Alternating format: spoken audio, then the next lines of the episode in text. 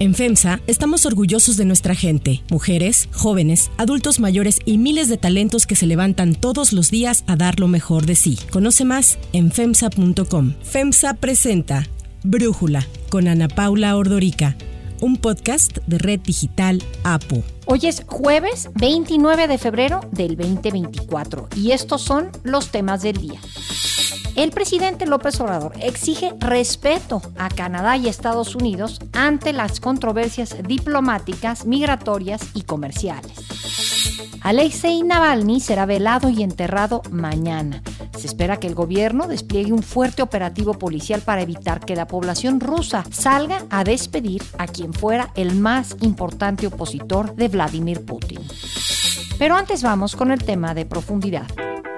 Todos estos periodistas que actúan como mercenarios, que se dedican a golpear para defender a grupos de intereses creados, para defender la corrupción, son defensores de la corrupción. De acuerdo con artículo 19, la organización internacional que defiende los derechos de los periodistas, en el 2023 se registraron 561 agresiones contra la prensa en México, lo que significa que cada 16 horas se agrede ya sea a un periodista o a un medio de comunicación en el marco del ejercicio de su trabajo. A pesar de que las agresiones documentadas por artículo 19 bajaron en casi un 20% respecto al 2022, que se mantiene como el año más violento para la prensa, según organizaciones internacionales. Fuera de Israel y los territorios ocupados de Palestina, México fue en el año 2023 uno de los países más letales para ejercer el periodismo. Si se compara el quinto año de gobierno de Andrés Manuel López Obrador con el mismo año de Felipe Calderón, que fue 2011, cuando se documentaron 172 agresiones contra periodistas, hay un aumento del 226%, en tanto que en el quinto año del sexenio de Enrique Peña Nieto se documentaron 507 agresiones, ahí un cambio porcentual de casi el 32%.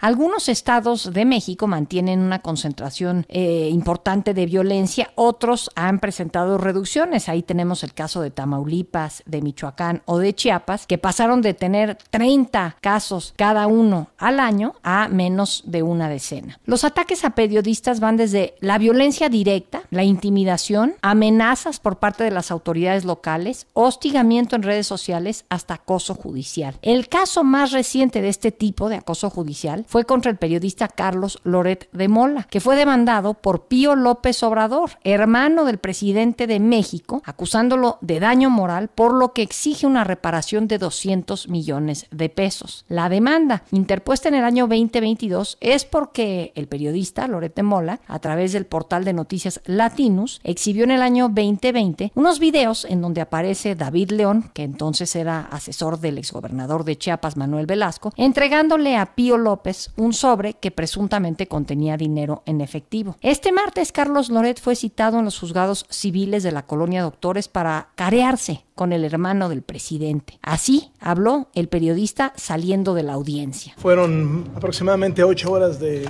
audiencia, ocho horas en las que quedó acreditado el ánimo de persecución de este gobierno en contra de los periodistas que ejercemos el derecho a la crítica. Mientras que Carlos Lorete Mola dijo que Pío López Obrador reconoció durante el careo que los videos en los que aparece recibiendo dinero son auténticos, el hermano del presidente dijo que le fue muy bien y que espera tranquilo a que se haga justicia, lo dijo y se subió a su Mercedes-Benz. Yo les garantizo, va a haber, va a haber justicia y eh, una vez de que la autoridad judicial investiga a fondo el asunto y desde luego habrá castigo para los culpables o para los responsables de estos hechos de acuerdo eh, a lo que establece la ley. Al ser cuestionado sobre el tema, el presidente López Obrador afirmó que desde hace años no ve a su hermano y calificó mejor de mafioso al periodista. Lo de Mola es de los periodistas más corruptos de México.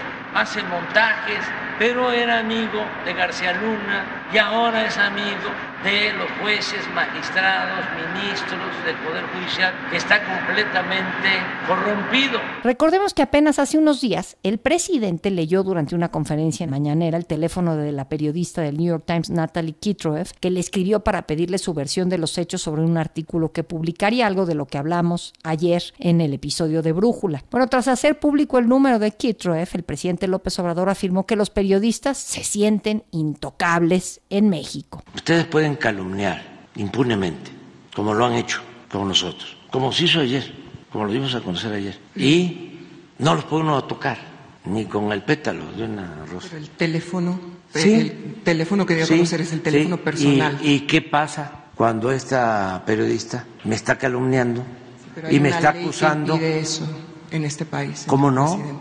¿Cómo no? de protección no, pero también la calumnia me está vinculando a mí, a mi familia, con el narcotráfico. Ante esto, el programa de las Américas del Comité para la Protección de los Periodistas dijo que está profundamente preocupado por lo que ocurre en México y le pidió al presidente ejercer su derecho de réplica sin poner en riesgo a los periodistas. El análisis.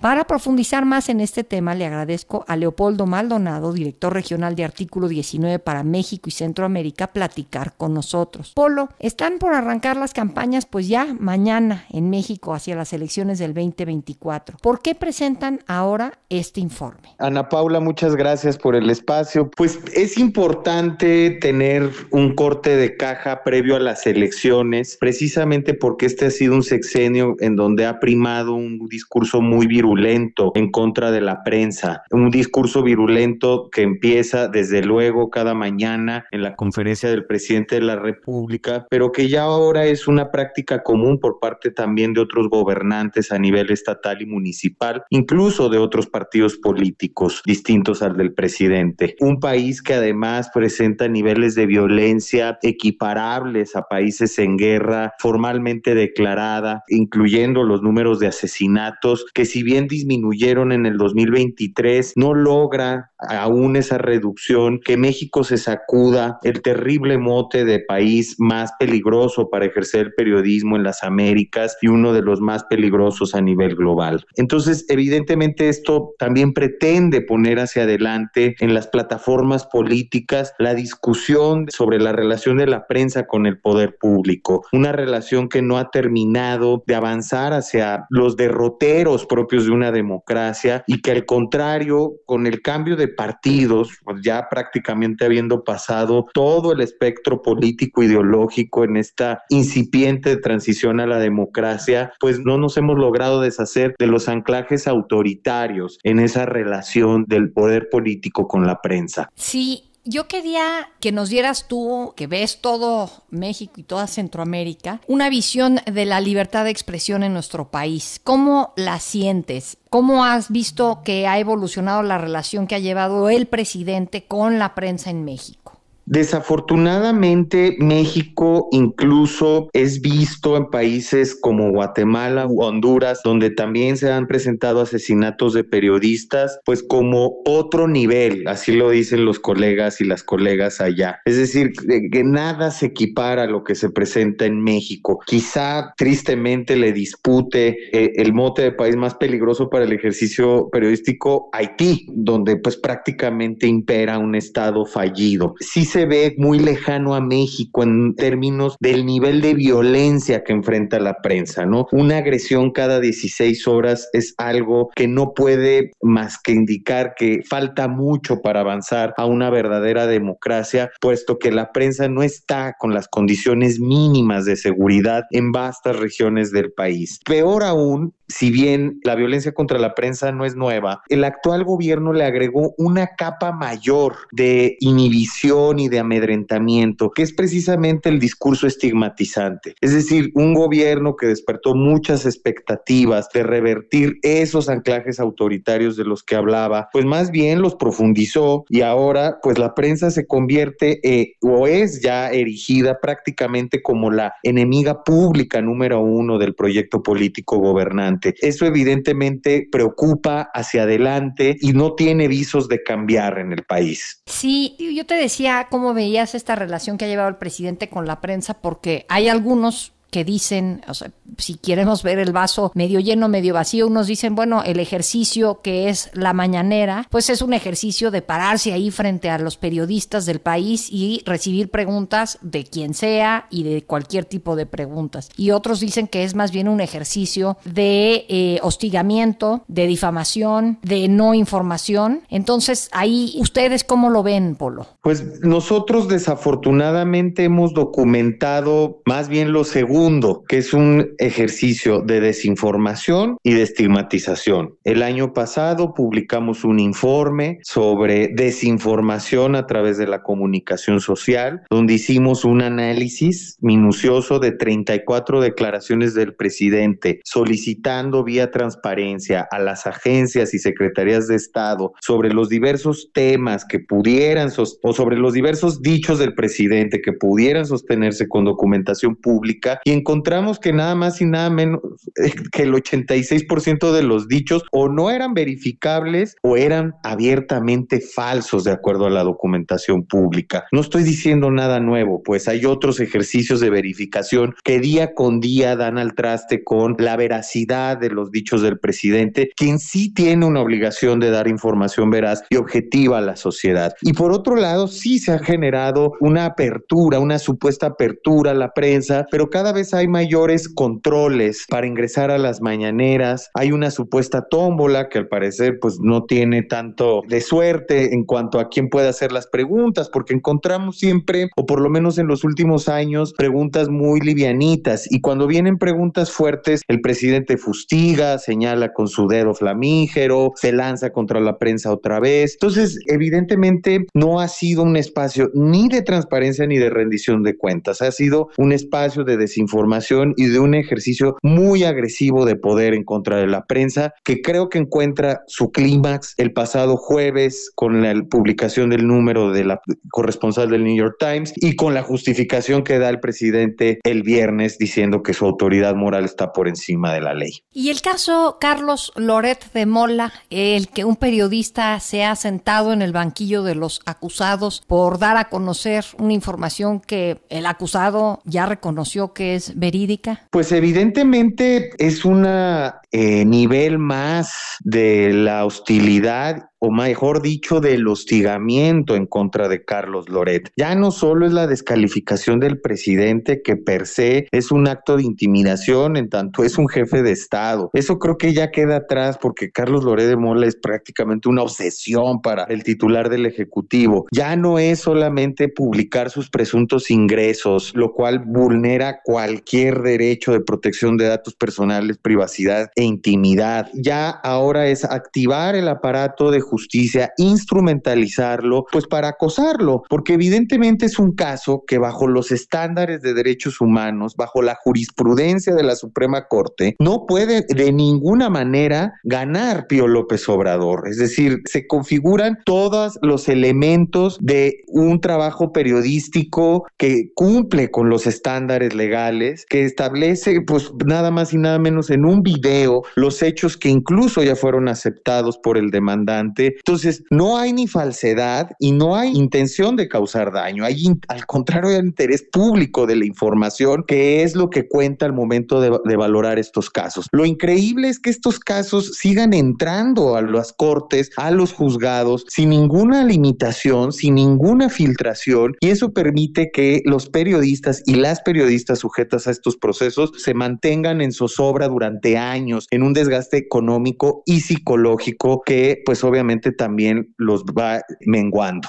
Polo, y por último, ustedes en este documento que acaban de publicar hablan de ciertas propuestas que quieren hacer para que los gobiernos, no nada más el federal, sino los locales, puedan mejorar la relación que existe con la prensa, pensando en la importancia de la libertad de expresión y en el vínculo que es la prensa con los ciudadanos como, pues digamos, intermediario entre poder y gente común y corriente, ¿no? En la calle, digamos. ¿Qué propuestas están ustedes sugiriendo? Pues de entrada, abstenerse de este discurso estigmatizante y de hacer un mal uso de las herramientas legales, como justo el daño moral o incluso los procesos penales, o ahora en las elecciones la mala utilización de figuras muy necesarias, legítimas y que resultan de una lucha histórica de los derechos de las mujeres, como la violencia política en razón de género, que en algunos casos se ha tergiversado. También que los propios partidos políticos promuevan la pluralidad y el respeto a la cobertura periodística. Lo decimos con pleno conocimiento de causa porque son los partidos políticos quienes después de las autoridades públicas más agreden a la prensa en los contextos electorales, siendo que esos institutos deben ser formadores de cuadros empapados en los principios democráticos. Al contrario, los partidos políticos son una incubadora de la intolerancia. Y por supuesto también las fiscalías que se pongan a hacer algo. La impunidad en los crímenes en general de cualquier víctima es altísima, pero en particular para la prensa es del 98%. Hay un protocolo homologado para investigar delitos contra la libertad de expresión desde el 2018 que hoy por hoy es letra muerta. Leopoldo Maldonado, muchísimas gracias por eh, platicar con nosotros y darnos tu análisis. Al contrario, muchas gracias, Ana Paula.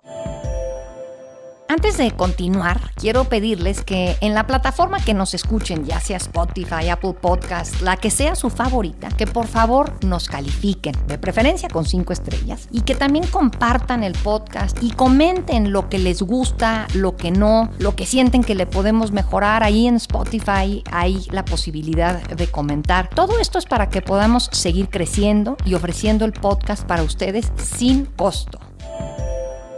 Hay otras noticias para tomar en cuenta. 1. Disputa acerera.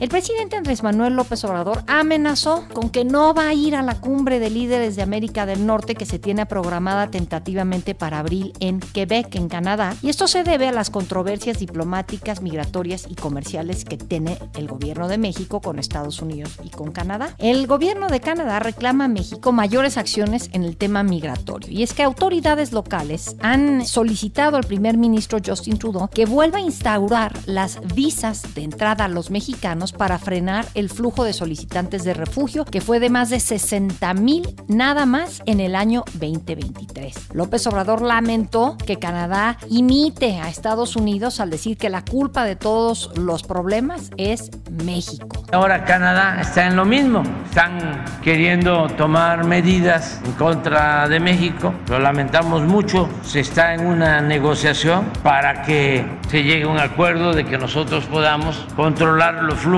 migratorios de Canadá, como siempre lo hemos hecho. En tanto, con Estados Unidos las cosas no parecen ser mejores. López Obrador acusó al lobby de los conservadores del reclamo comercial en materia de acero y aluminio que el gobierno de Joe Biden ha hecho y que lo ha llevado a advertir a nuestro país sobre posibles aranceles. La semana pasada Estados Unidos adelantó que podría volver a imponer precisamente aranceles a las importaciones de acero y aluminio si México no tomaba medidas urgentes para frenar el continuo aumento de estas exportaciones, pues todo esto parece ser, o cuando menos el gobierno de Biden lo atribuye, a una posible triangulación comercial desde Asia, lo que violaría el TEMEC, ya que el material puede venir específicamente de China. Al respecto, la secretaria de Economía Raquel Buenrostro aseguró que México no triangula acero e incluso advirtió que de aplicarse aranceles, Estados Unidos perdería más que México. Digamos, lo que jurídicamente procedería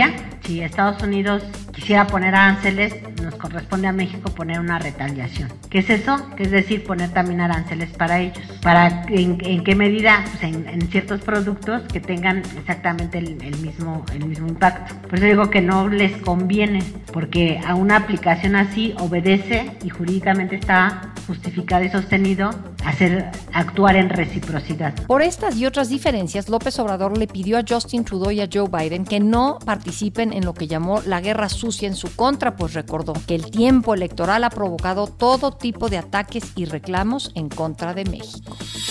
2. Navalny.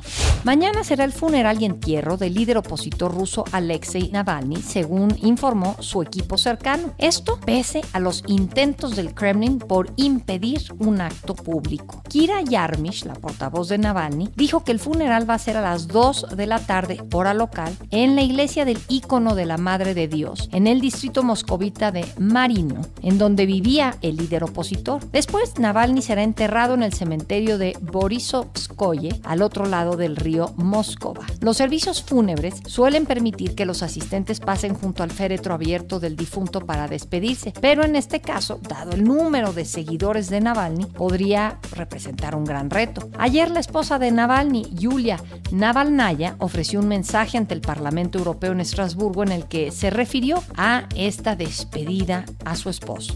First, we spent a week, a week getting Alexei's body and organizing funeral. Then I choose the cemetery and coffin. The funeral will take place the day after tomorrow, and I'm not sure yet whether it will be peaceful or whether the police will arrest those who have come to say goodbye to my husband. Putin killed my husband, Alexei Navalny. On his orders, Alexei was tortured for three years. Navalny murió el 16 de febrero en una prisión en Siberia. Su equipo cercano, incluidas su esposa y su madre, acusan a Putin de haberlo mandado a asesinar para evitar que Navalny pudiese ser liberado en una negociación de canje de prisioneros internacionales que se estaba negociando. Como era de esperarse, el Kremlin ha negado esta implicación sobre el asesinato de Navalny. Sin embargo, como ha sucedido en concentraciones anteriores convocadas en torno al líder opositor, se espera que exista una fuerte presencia policial y que las autoridades disuelvan todo lo que consideren una manifestación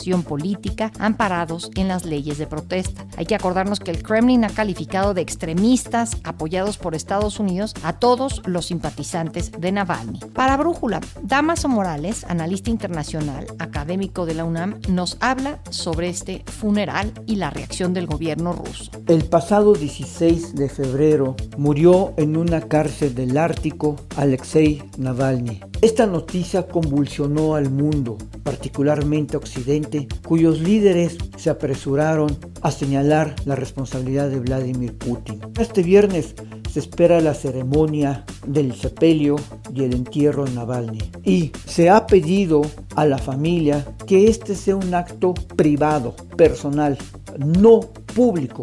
Y también se hizo todo lo posible para que no fuera en el día del discurso a la nación de Vladimir Putin. Estos actos señalan precisamente la voluntad de, con la muerte de Navalny, que este entierro en efecto signifique el entierro de la disidencia de la oposición. La pregunta es, ¿se podrá lograr? Lo que nosotros opinamos es que los esfuerzos del Kremlin porque esta sea una ceremonia discreta, finalmente las luces, los ojos del mundo están sobre este evento, por lo cual es muy poco probable que sea un evento privado. Esta voz surgirá hacia todas las latitudes del mundo. Para cerrar el episodio de hoy los dejo con música de Michael Jackson. Wade Robson y James Safechuck, los dos que han acusado de abuso sexual a Michael Jackson, que aparecen en el documental del 2019 Leaving Neverland, ganaron el derecho a combinar sus demandas por negligencia contra las empresas del cantante en un solo caso y están presionando para que se celebre un juicio a principios del próximo año, antes del estreno en abril del 2025 de la película biográfica del cantante. El abogado de los demandantes dijo que las empresas de Jackson MJJ Productions y MJJ Ventures, ahora propiedad de la herencia, están buscando un juicio mucho más allá de su objetivo de febrero del 2025 porque se espera que la película favorezca la imagen de Michael Jackson.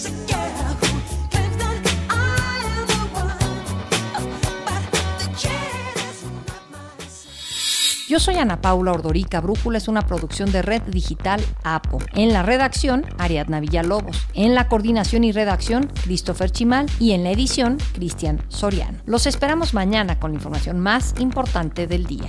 Oxo, Farmacias ISA, Cruz Verde, Oxo Gas, Coca-Cola FEMSA, Invera, Torrey y PTM son algunas de las muchas empresas que crean más de 245 mil empleos tan solo en México y generan valor como parte de FEMSA. FEMSA presentó Brújula con Ana Paula Ordorica, un podcast de Red Digital APO.